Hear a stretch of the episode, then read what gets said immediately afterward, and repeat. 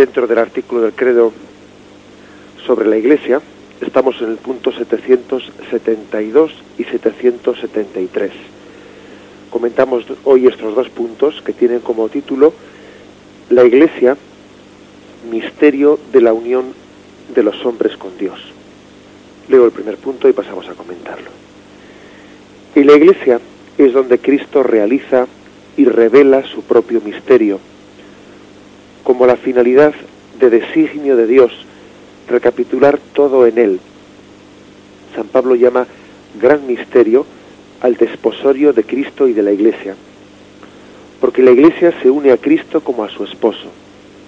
Por eso se convierte a su vez en misterio. Contemplando en ella el misterio, San Pablo escribe, el misterio es Cristo en vosotros, la esperanza de la gloria. Y en el, el texto, el texto primero del que parte, del que parte este primer punto del catecismo, el 772, es Efesios 1.10, ¿eh? pertenece a, a un himno importante de San Pablo que solemos rezar en la liturgia de las horas. Bendito sea Dios y Padre de nuestro Señor Jesucristo, que nos ha bendecido con toda clase de bendiciones espirituales en, los cielos en Cristo, por cuanto nos ha elegido en Él antes de la fundación del mundo para ser santos e inmaculados en su presencia en el amor, eligiéndonos de antemano para ser hijos adoptivos por medio de Jesucristo, según el beneplácito de su voluntad, para alabanza de la gloria de su gracia, con la que nos agració en el amado.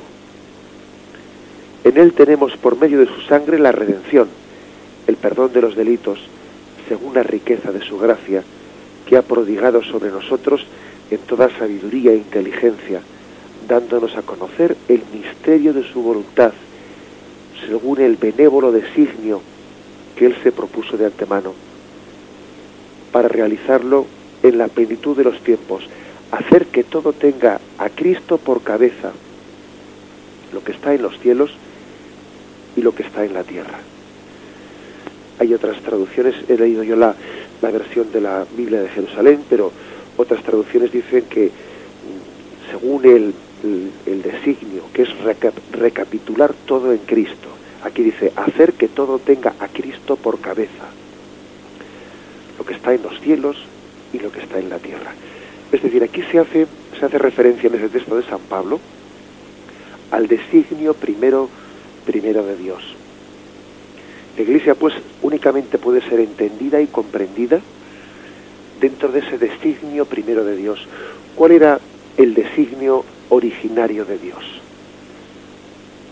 Que toda la humanidad retornase a Dios en Cristo. Vamos a intentar explicar esto. A esto se le llama recapitulación.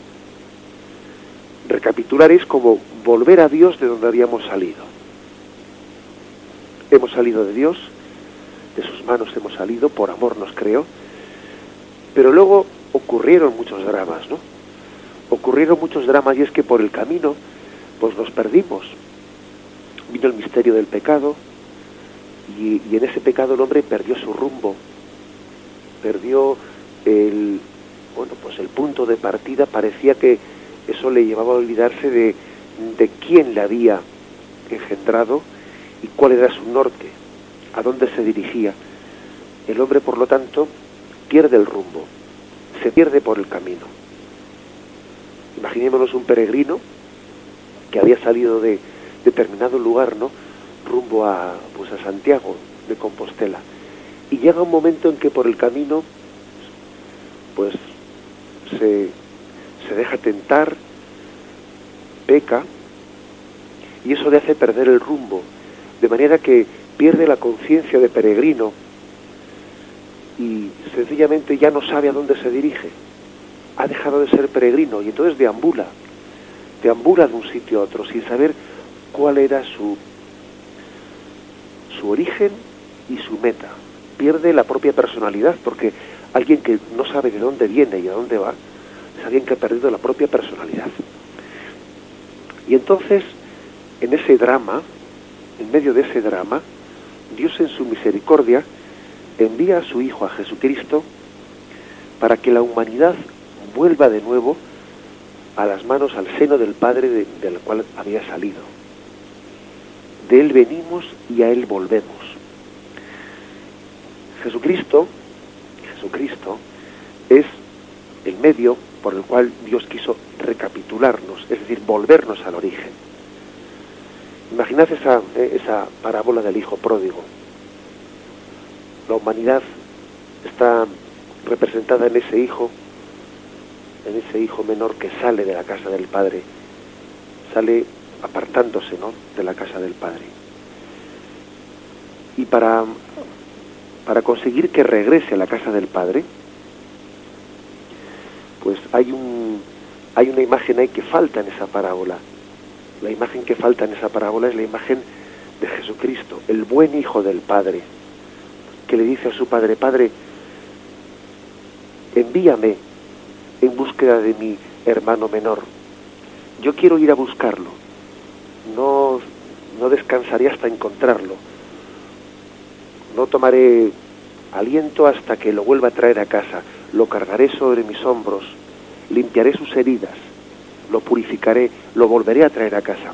En la parábola del Hijo Pródigo falta, porque es que es Jesucristo mismo quien va a completar esa imagen, falta la imagen del buen hijo del Padre que le pide a su Padre que le envíe y el Padre envía a ese buen hijo en búsqueda de su en búsqueda de su hermano menor para encontrarlo, para rescatarlo, para curar sus heridas, para cargarlo sobre sus hombros y para retornarlo a la casa del Padre. A esto se le llama aquí en este texto de Efesios para recapitular todo. Por lo tanto, Dios no se quedó con los brazos cruzados viendo el drama del hombre, viendo el drama de un hombre que había salido de sus manos y no retornaba, se perdía por el camino. No se queda con los brazos cruzados, sino que envía a su Hijo y hoy sigue haciendo lo mismo. Es decir, aquí lo que este punto del catecismo nos, mm, nos dice es que aquello no fue una historia pasada. Eso se está reviviendo en este momento a través de la presencia de la Iglesia, que continúa el misterio de Cristo. Y la Iglesia pues presta sus manos, ¿eh? presta su corazón, presta su, presta su ser a Jesucristo como su cabeza, para que a través de este cuerpo místico de Cristo, Jesucristo siga rescatando, nos siga volviendo, recapitulando todo hacia Dios Padre, para que todo sea recapitulado en Cristo. Este es el sentido ¿no? de la palabra recapitulación. Y, por eso el, punto 772 parte de, ¿eh? esta afirmación. ¿Cuál era el designio de Dios? Este, es el, este era el designio de Dios, recapitular todas las cosas en Cristo. Y la palabra recapitulación es como volver a sus orígenes. El hombre ha sido creado para dar gloria a Dios. El hombre ha sido creado para vivir en intimidad con Dios. Ese era, pues ese era el, bueno, después de mm, Dios ciertamente en un primer momento, antes del pecado original, pues no nos había destinado a un destino mm, tan grandioso, pero como todo entra en el, en el designio de Dios, en el plan de Dios, incluso su, plan cuenta incluso con nuestro pecado, con el pecado de Adán y Eva, finalmente el designio de Dios nos destinó a un, a un fin, a un, a un nivel de intimidad con Dios incluso superior al que teníamos antes de haber salido de las manos de Dios todavía el designio nos dejó más cerca del corazón de Dios, más en su intimidad que la que teníamos antes de haber partido del seno de Dios, antes de haber salido de sus manos. Este es el punto de partida, el designio primero, desde el cual hay que entender el misterio también de la Iglesia. Lo meditamos brevemente y vamos a continuar.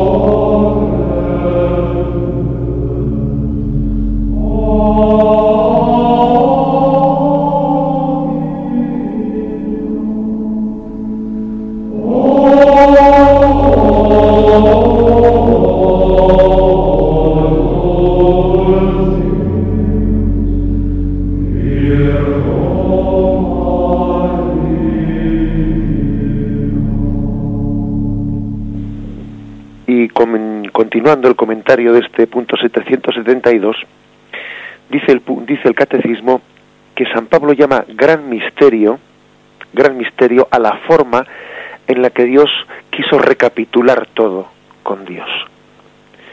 ¿Qué forma fue esa? Bueno, pues un desposorio. Eh, él quiso de recapitular todo a través de un desposorio.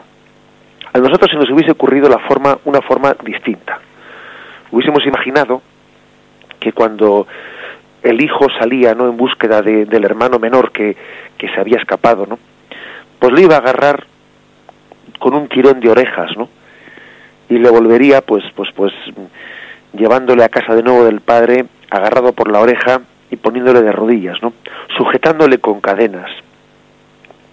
Y el gran misterio es que la forma en la que Dios quiso volver a traer a la casa del padre pues a esa iglesia, a esa, bueno, podemos decir, a, ese, a esos hijos, ¿no? Fugados de la casa del Padre que habían perdido el rumbo, fue no sujetándoles con cadenas, sino en una alianza de amor.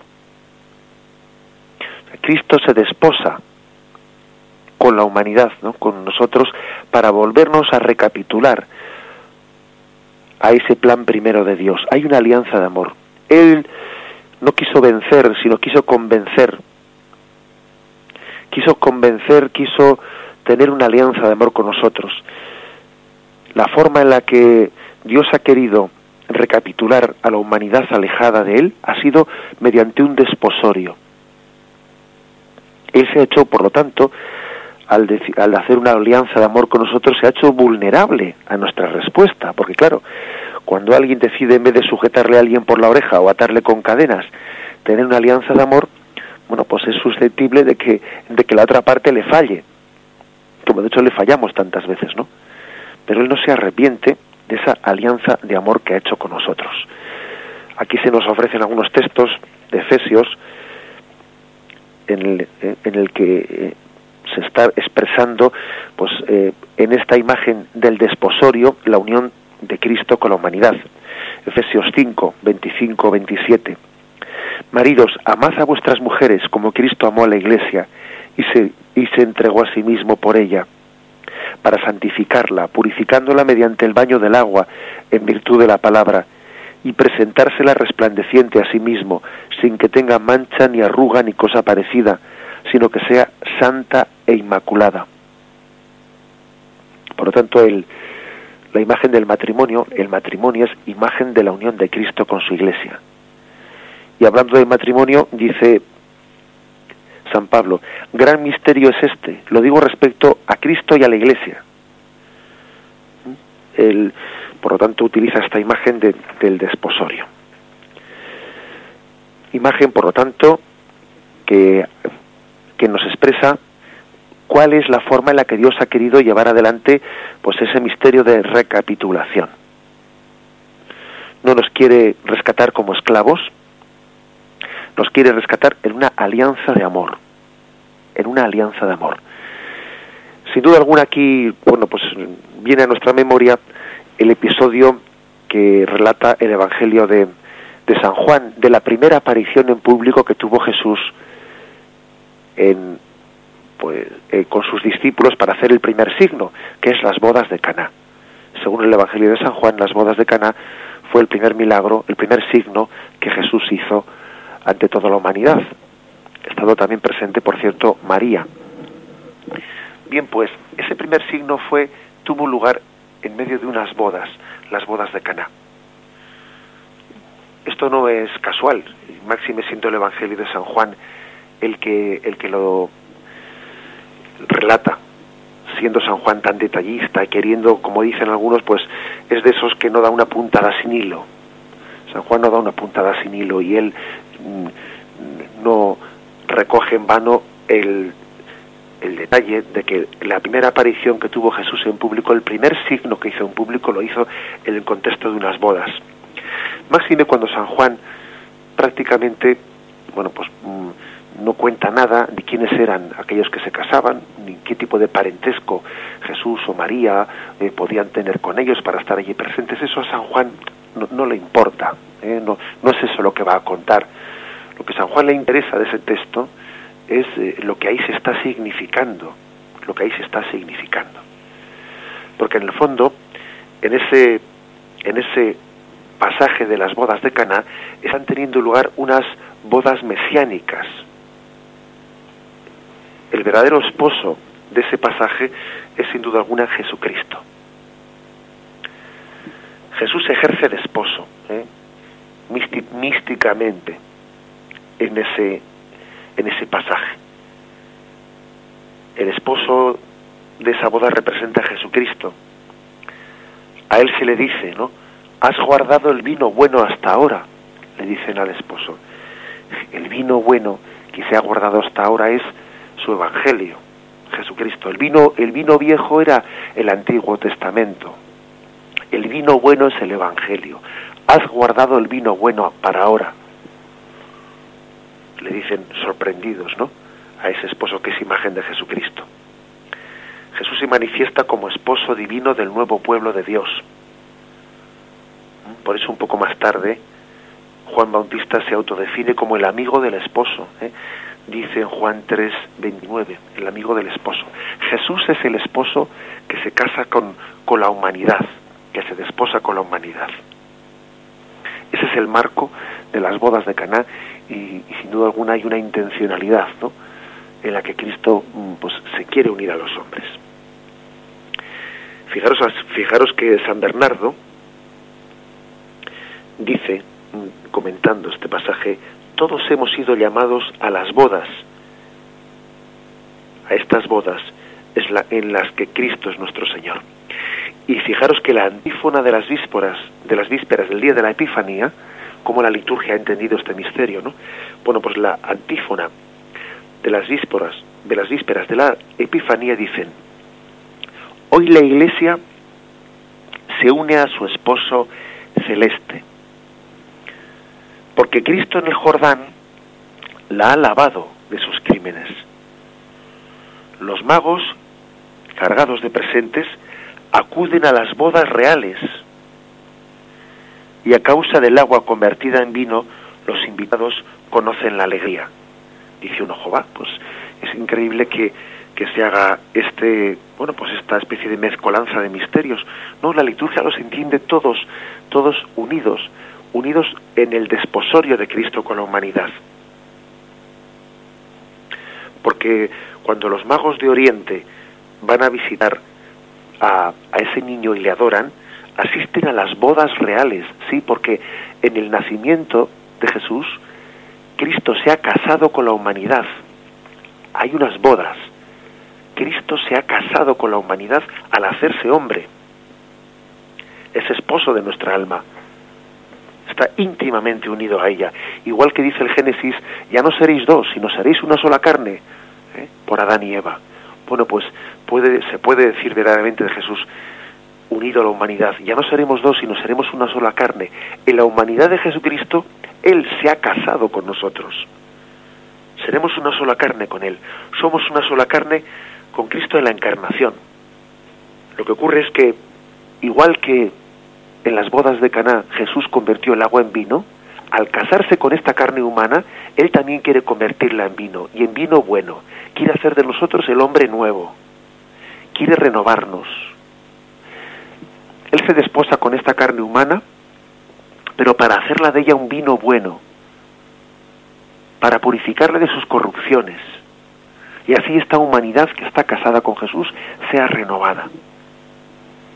Jesús no, no se desposa con nosotros, bueno, pues para ser el típico esposo que se conforma, eh, que se conforma con un tipo de convivencia más o menos eh, anodina. No, no, él viene, él viene a desposarse con nosotros para transformarnos interiormente, para cambiar el agua en vino, para cambiar el vino viejo en vino nuevo. A vino nuevo, odres nuevos, ¿no? A esposo nuevo, esposa nueva. Si Cristo es un esposo nuevo, merece una esposa nueva, merece una esposa renovada, una esposa santificada. Y ese somos nosotros, la esposa santificada, la iglesia renovada esposa de Cristo. Él mismo cambia a su esposa, la hace santa, para poder desposarse con nosotros. Esta es la imagen, por lo tanto, yo creo que, que profunda, eh, profunda para, mm, para que todos entendamos. Hay también otra antífona, otra antífona de vísperas dentro de la liturgia de Navidad que dice que Cristo sale del seno de su madre, da luz a su Hijo Jesucristo, sale del seno de su madre como el esposo sale del tálamo para encontrarse con su esposa. Curiosamente también ahí se habla, ¿no? del nacimiento de Jesús en un término de desposorio. Él se desposa con la humanidad, se hace le hace carne de, su carne, sangre de su sangre. Ya no seréis dos, seréis una sola sangre. Es el desposorio de Cristo con la humanidad. Así ha querido Dios recapitular toda la humanidad en Cristo. A eso se refiere, por lo tanto, ¿no? Esta imagen tan, tan hermosa. Vamos a meditarlo brevemente antes de continuar.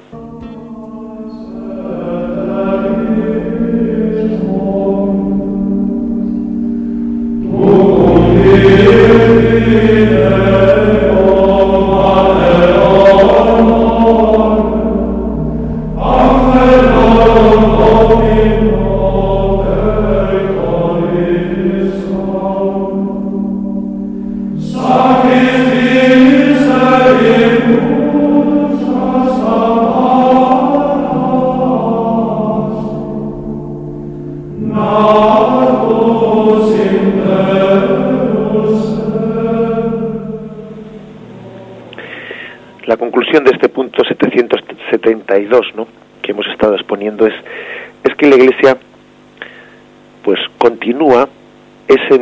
De, de desposorio de Cristo con la Iglesia, de Cristo con la humanidad.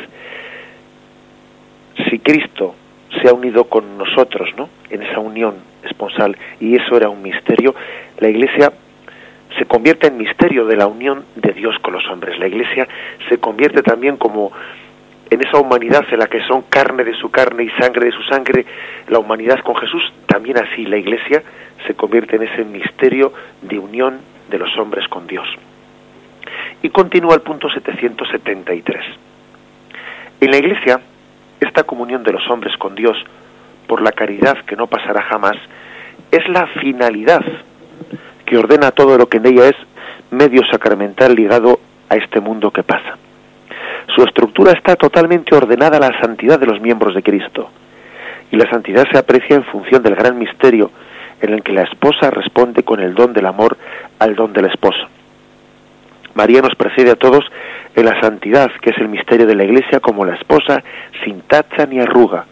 Por eso la dimensión mariana de la Iglesia precede a su dimensión petrina. Bueno, explicando este punto, yo creo que hay aquí dos, dos afirmaciones principales.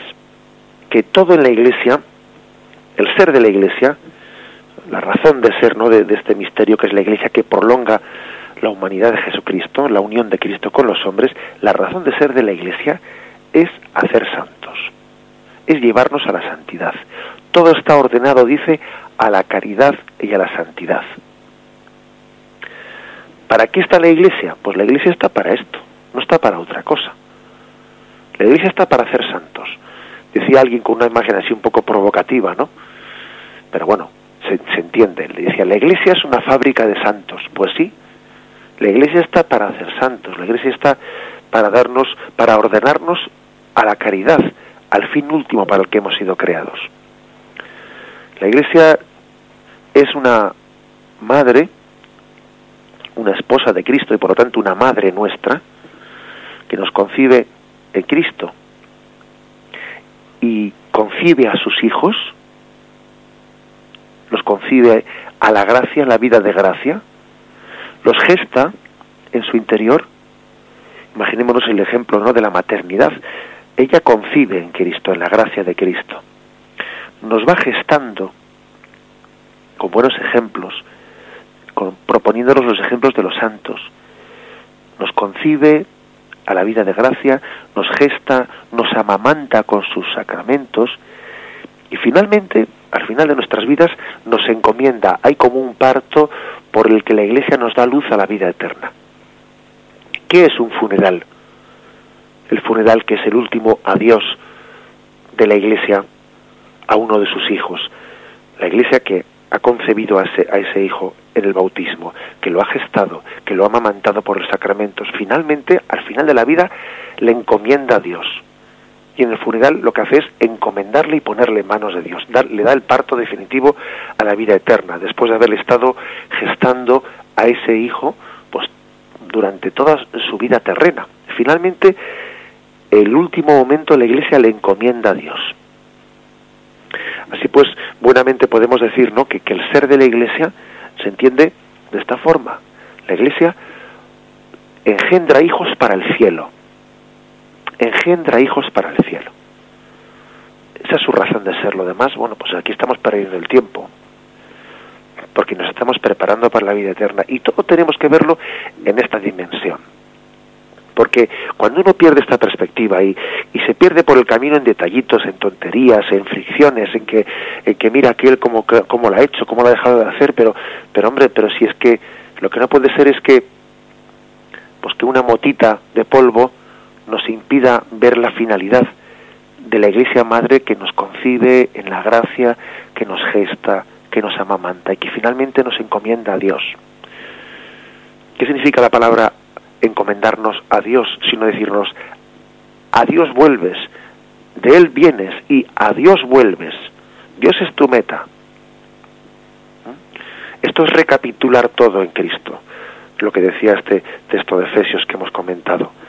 Esto es volver aquel del que saliste. A Dios, la Iglesia cuando eh, celebra un funeral está diciendo a uno de sus hijos, a Dios vuelves del cual saliste. Bien, esta es una, una de las primeras afirmaciones, ¿no? Aquí yo diría tajantes y contundentes del, de este punto 773. La estructura de la Iglesia está totalmente ordenada a la santidad de sus miembros y no tiene otra razón de ser. ¿eh? No tiene otra razón de ser porque, bueno, pues porque se estaría equivocando de raíz, ¿no? Quien entendiese la Iglesia en otras categorías distintas a esta y a veces a veces se intenta no pues pensar que la iglesia pues es una estructura de poder y, bueno la iglesia no tiene otra razón de ser que la santifica que la de la santificación de sus miembros y dice una cosa hermosa que María la Virgen María es como la imagen de la iglesia dice nos precede a todos en la santidad que es el misterio de la Iglesia, como la esposa sin tacha ni arruga. Ella nos enseña a todos a ser esposa. Ella nos enseña a todos a dejarnos querer por el esposo. Porque la verdad es que la, la gran dificultad que tenemos es el de dejarnos moldear por el esposo, dejarnos querer, dejarnos transformar, ser una sola carne con él.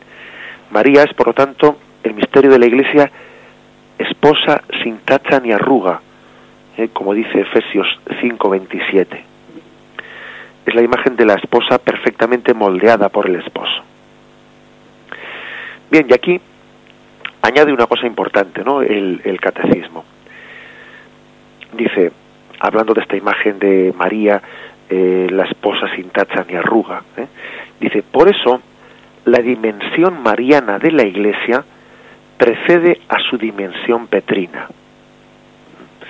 Este es un tema que ya en alguna ocasión pues hemos hecho alguna referencia a él, pero hoy lo vamos a abordar eh, en esta parte final del comentario de una manera más, más profunda. La dimensión mariana de la Iglesia precede a su dimensión petrina. Vamos a hablar de estas dos dimensiones de la Iglesia. Para entender eh, el misterio de la Iglesia hay que caer en cuenta de que hay como dos dimensiones, eh, dos perfiles, también dos dimensiones. En la dimensión mm, petrina, es decir, el, ministerio sacerdotal encomendado a San Pedro, y la dimensión mariana, eh, en referencia pues a la maternidad espiritual encomendada por Jesús a su madre María, una especie de maternidad espiritual la dimensión sacerdotal y la dimensión mariana. Se le llama la dimensión petrina, ¿eh? porque parece que Pedro pues encarna un poco, eh, encarna ese ministerio sacerdotal, te daré las llaves del reino de los, de los cielos, lo que ates en la tierra quedará atado en los cielos, y la dimensión mariana. Cuando algunos caen en el tópico ¿no? de, de acusar a la Iglesia de ser, de ser machista, porque dicen, porque la Iglesia excluye a la mujer del sacerdocio y la relega, dicen, no, a puestos secundarios, dejan patente pues la incapacidad que tienen para entender pues este rico misterio misterio de espiritualidad que está en el fondo de estas vocaciones diversas, ¿no?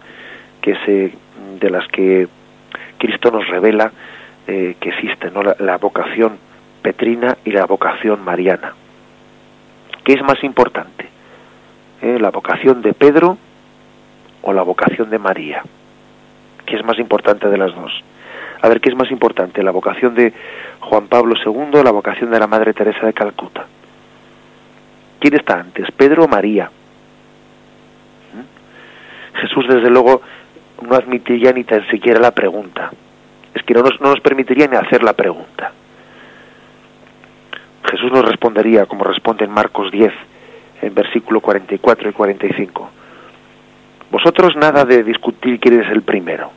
El que quiera ser grande, sea vuestro servidor. Y el que quiera ser primero, sea esclavo de todos.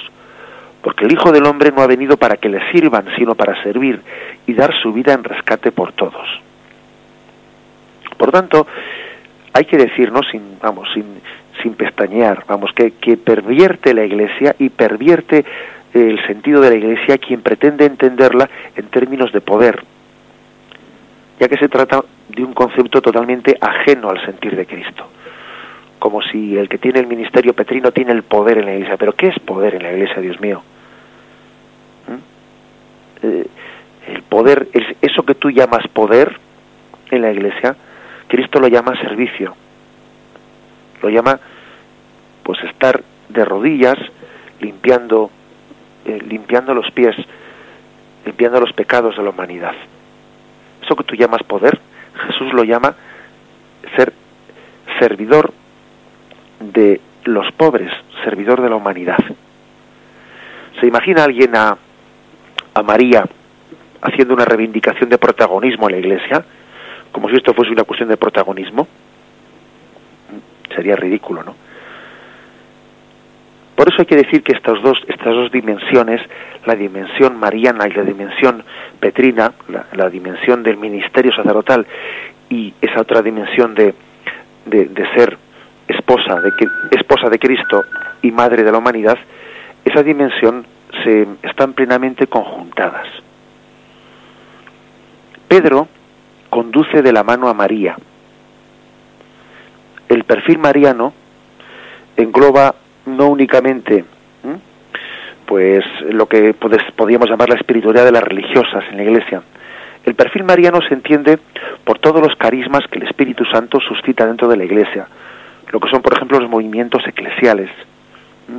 Todas las realidades que el Espíritu Santo suscita en la iglesia forman parte de lo que se llama el perfil mariano o esa dimensión mariana de la iglesia. Pues bien, Pedro conduce de la mano a María y Pedro conduce de la mano a esos carismas que Dios suscita en los movimientos eclesiales.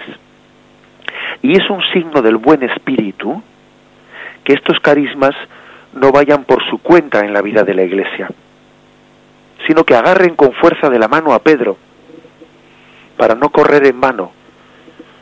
Acordados de Gálatas 2, 2,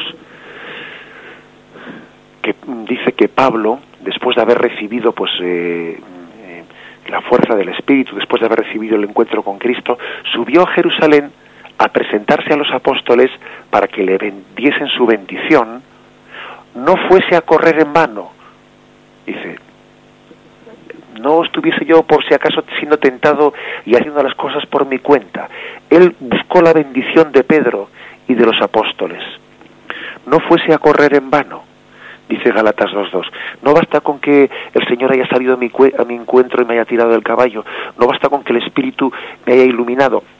Por si acaso quiere ir agarrado de la mano de Pedro y de los apóstoles.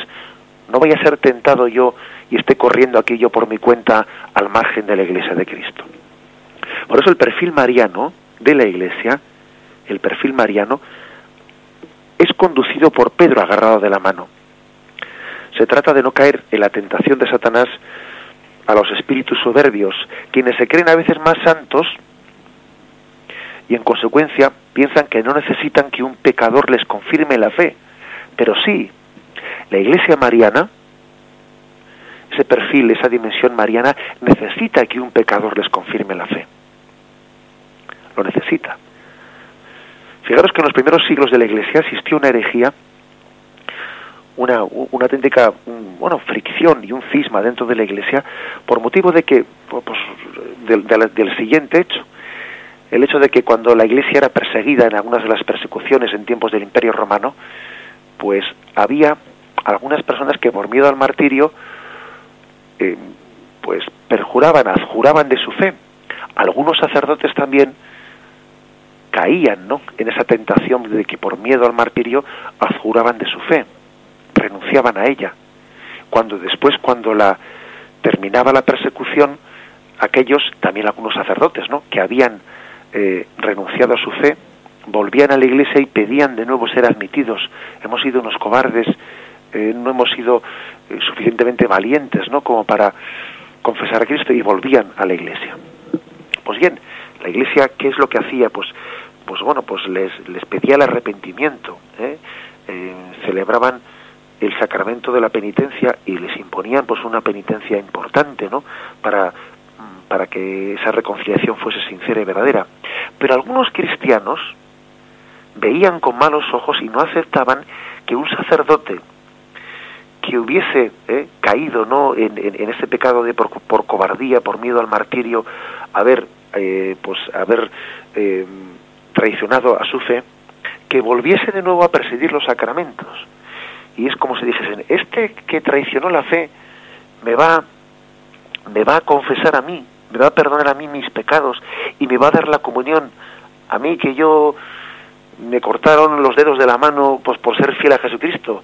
A mí que a, a, mi madre a mi madre y en mi familia han muerto dos o tres mártires. Este que que fue un cobarde y que traicionó la fe, ahora nos va a dar los sacramentos a nosotros. Les escandalizaba que un hombre pecador fuese a presidir la comunidad y fuese a confirmar en la fe.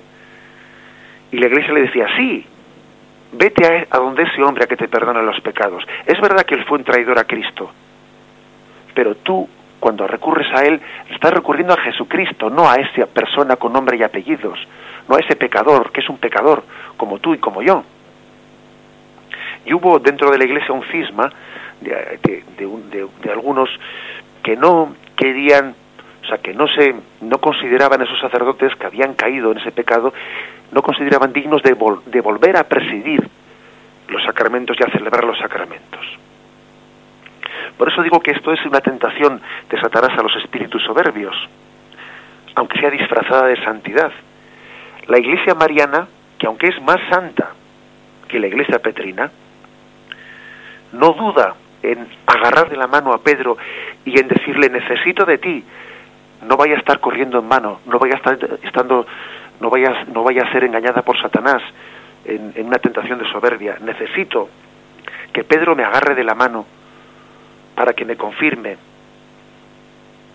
Por eso la iglesia mariana, el perfil mariano, la dimensión mariana de la iglesia, que es la iglesia carismática, se agarra de la mano a Pedro para no ser equivocada. Pero al revés, también hay que decir que María conduce de la mano a Pedro. No solo Pedro agarra de la mano a María, María agarra de la mano a Pedro. ¿Por qué? Porque María es más joven en el espíritu, es más santa, corre más, corre más y tira de la mano a Pedro y tira de la mano a la iglesia ministerial. Impulsa a Pedro a correr detrás de ella. Las inspiraciones del espíritu a la iglesia mariana preparan y maduran el ministerio de la iglesia petrina, de la iglesia ministerial. Pedro no tiene celos de la santidad de María. La iglesia ministerial no tiene celos, no debe tener celos jamás de la santidad de la iglesia mariana. Al contrario, la propone ante el mundo como modelo de imitación, ¿eh? como, como cuando Juan Pablo II pues beatificó a la Madre Teresa de Calcuta y la propuso ante el mundo como modelo, ¿eh? como modelo de, de, de, santidad. Por lo tanto, esto que dice el catecismo, ¿no? La dimensión mariana de la Iglesia precede la dimensión petrina, claro que le precede y es más esencial. En la Iglesia es mucho más esencial ser santo que no tener un puesto de responsabilidad mayor o menor. Es mucho más esencial. Ahora, por ejemplo, dice uno, vamos a ver, ¿quién era el Papa en los tiempos de Santa Teresa de Jesús?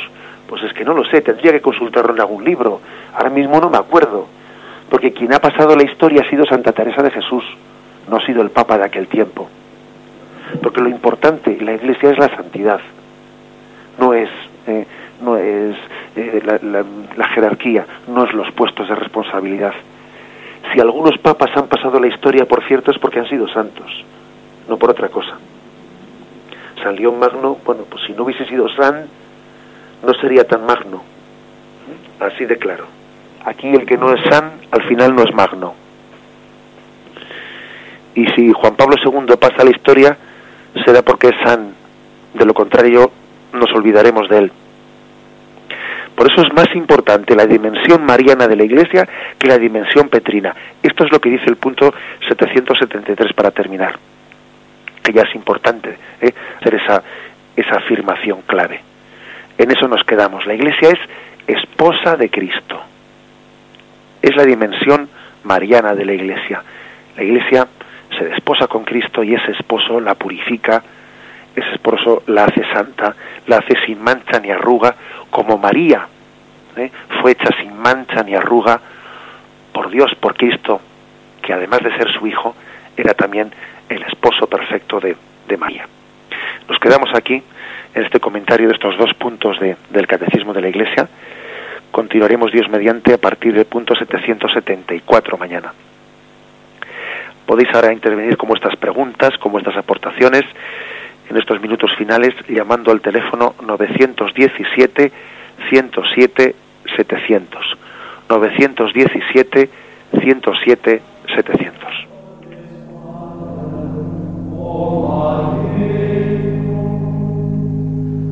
¿con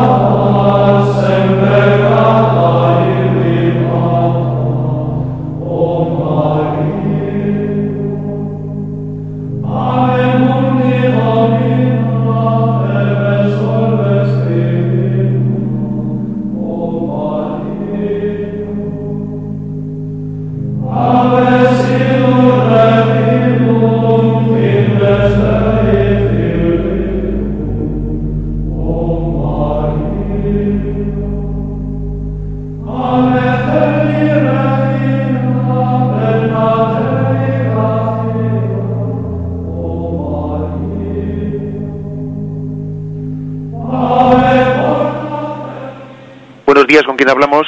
Buenos días. Buenos días. Ayer oí en, eh, en la retransmisión de, del catecismo de un día de diciembre. Sí. En diferido, ¿no? Sí. Y entonces eh, me, eh, hablaba usted de la... Bueno, a mí me extrañó cuando vine a vivir a España, porque vivía en Francia mi infancia y mi juventud, eh, yo había aprendido un acto de contrición donde no existía una de las eh, partes del acto de contrición español, Por ejemplo, en el acto de contrición francés se dice que eh, yo me arrepiento de mis pecados porque Dios es infinitamente grande y bueno y nada más. Y, y en el acto de contrición español se añado, y porque me puede castigar Dios con las penas del infierno. Entonces, a mí me escandalizó esa fórmula porque mm, me parece que, como usted explicó ayer, Dios no es el que castiga, no es el que está con un palo esperando a castigarnos a las penas del infierno, sino que somos nosotros mismos los que al pecar nos, eh, nos castigamos nosotros mismos. Usted decía eso, creo, entender. Sí, sí. Entonces, eh, es casi el acto de condición español, yo tengo la sensación de que contiene casi una herejía. bueno, le intento explicar un poco, a ver, alguna explicación para ver cómo, aunque parezca que es contradictorio, puede ser integrado. ¿eh? Si le parece, le respondo por la radio. De acuerdo. Vamos a ver, pues es cierto que teológicamente explicado, eh, dice el catecismo, que en el fondo eh, la posibilidad de la condenación no es tanto no es otra cosa, mejor dicho, que una autoexclusión. ¿eh? Así dice el catecismo, ¿no? Una autoexclusión. Explicada teológicamente, es el hombre el que se puede cerrar a la gracia de Dios. Y se, por lo tanto se puede autoexcluir de la salvación. Bien, pero es cierto también que en las imágenes bíblicas y en las imágenes pues, del Evangelio se habla de un juicio de Dios. Y Dios dirá a los de su derecha, id, eh, benditos de mi Padre, tal, tal, al, al cielo, id a los de la izquierda al fuego eterno. O sea, hay como una especie de sentencia, ¿eh? sentencia eh, mm, de Dios en el juicio final, en la que Dios, cuando se, ciertamente hay que entender que cuando Dios salva o dicta también la sentencia de condenación, en el fondo lo que está haciendo es respetar nuestra libertad. Respetar nuestra libertad. Luego la sentencia de Dios no es otra cosa que el confirmar esa apertura, ¿eh? Esa apertura del hombre a la gracia, o el respetar esa cerrazón del hombre a la gracia. Por lo tanto, cuando ese acto de contrición dice, también me pesa porque podéis castigarme con las penas del infierno, pues en el fondo no deja de decir una cosa distinta de que también me pesa las consecuencias de que yo me puedo cerrar a la gracia. No son puestos cosas distintas. ¿eh? Ahora es verdad que hay que purificar la comprensión que tenemos de que me podéis castigar con las penas del infierno como si fuese una especie de decisión arbitraria o caprichosa de Dios, porque Dios cuando dice el Evangelio que Él dicta una sentencia, entonces habrá un juicio final y entonces vendrá Cristo como, como juez de vivos y muertos, ese juicio lo que hace es respetar la decisión de la libertad del hombre de abrirse a la gracia o cerrarse a ella. Y, es verdad que hay imágenes de la escritura en las que, en las que se habla directamente de, de Cristo que, que juzga a la humanidad, pero también es verdad que, que, esa, que ese juicio no es otra cosa sino que el respeto mismo de Dios a la decisión del hombre, ¿eh? de abrirse la gracia o cerrarse a ella. Vamos en conclusión, que aunque parezca que pueden ser dos cosas distintas, son perfectamente complementarias. ¿eh? Cristo juez lo que hace es dar un designio, un designio eh, que, no es ajeno al propio respeto, al, respeto de la, de la libertad del hombre. Adelante, pues, damos paso a la siguiente llamada. Buenos días. Sí, buenos días. Buenos días, adelante. Eh, soy Pedro y le hablo aquí desde el norte de Vasconia. Esto bueno, pues hay dos, dos temas que van unidos porque la Iglesia, según veo, es el misterio completo de Cristo, pero en el, en la, eh, en el sacramento mismo, pues claro, los, eh, la materia en este caso son los contrayentes, pienso, y son los al mismo tiempo ministros, y además, cuando uno, por ejemplo, pues no tiene la facilidad del hablar y no puede pues transmitir el sí o el no o el bolo como decían antes pues entonces puede ser escrito o así. Y después la última consideración es la primera, pues que el misterio, como es una cosa tan cerrada, tan misteriosa, que abarca pues toda, al fin y al cabo el séptimo es este, el séptimo sacramento, que abarca como digamos desde la muerte, que nos acoge la iglesia con el bautismo, hasta después en el sacramento que se une místicamente como sacramento pues a toda la Iglesia, una santa católica y apostólica. Eh, en ese caso, pues pienso que el misterio está encerrado en el, en el amor de Jesús a María, que lo dio allí en la cruz al decir a Juan, en la representación, representación, pues de todos nosotros. Y después lo confirmó en Pedro. Estaba leyendo un poco las últimas recomendaciones que decía el Papa Juan Pablo I, que decía, escribo temblando, y hablaba pues de Jesús en este misterio tan grande del sacramento de eh, la, el matrimonio, de la unión del hombre y la mujer. nada más para aclarar algún concepto suyo, muchas gracias. De acuerdo. Bueno, eh, pues es cierto que, la imagen esponsal es una, es una imagen que nos puede ayudar muchísimo, ¿no? Pues a, eh, entender pues la vocación a la que todos estamos llamados. ¿eh? En el fondo, pues no es mm, el matrimonio la imagen de la que tomamos de la que tomamos pie más bien al revés la espiritualidad del matrimonio toma toma su, su razón de ser de la unión de Cristo con la Iglesia. No es que nos estemos sirviendo de la imagen del matrimonio para intentar nosotros entender nuestra espiritualidad desde ahí. No, no, es que el matrimonio lo entendemos desde ese tipo de unión que tuvo Cristo con su iglesia. ¿eh? El referente primero pues es la unión de Cristo con su iglesia y desde ahí entendemos el matrimonio. ¿eh? O sea, desde ahí se entiende la unión del hombre y la mujer. Bien, dejamos aquí el comentario, que ya nos hemos pasado la hora. Damos gracias al Señor por haber tenido esta posibilidad de, comentar el catecismo de nuestra Madre la Iglesia. Seguiremos Dios mediante desde el punto 774. Alabado sea Jesucristo.